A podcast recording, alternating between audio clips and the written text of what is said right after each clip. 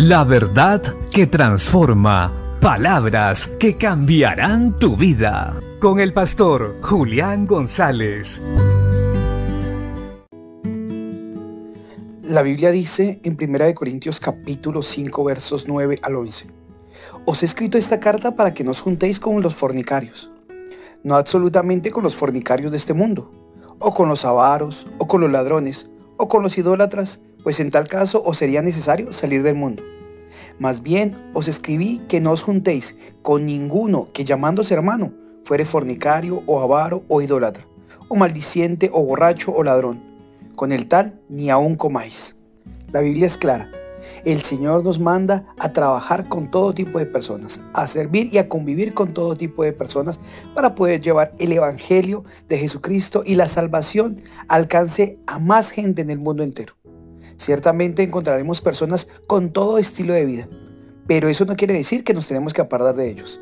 El apóstol Pablo es claro. Hubo un caso de fornicación dentro de la iglesia en Corintio que era grave y no habían hecho nada al respecto. Seguían conviviendo con este tipo de personas sin hacer nada. Y esto claramente traía una mala fama al nombre de Jesucristo. Y por otro lado, terminaba contaminando al resto de la iglesia. Terminaban cayendo en este tipo de pecados. La Biblia es clara y dice que todo aquel que nace de nuevo, su mentalidad y su conducta cambian. Se amoldan al modelo de Dios a través de la palabra y del Espíritu Santo. Así que es necesario que hoy comprendamos esto. Todos aquellos que decimos ser cristianos debemos tener una conducta intachable y procurar con diligencia o esforzarnos para hacer la voluntad de Dios en todo tiempo, en todo momento, para así que la luz de Cristo se pueda manifestar en nuestras vidas y los hombres glorifiquen a Dios. Por otro lado, no debemos apartarnos de aquellos que aún no conocen a Cristo y están en pecado, pues es su naturaleza. Tenemos que predicarles para que ese pensamiento y naturaleza cambien por medio del arrepentimiento.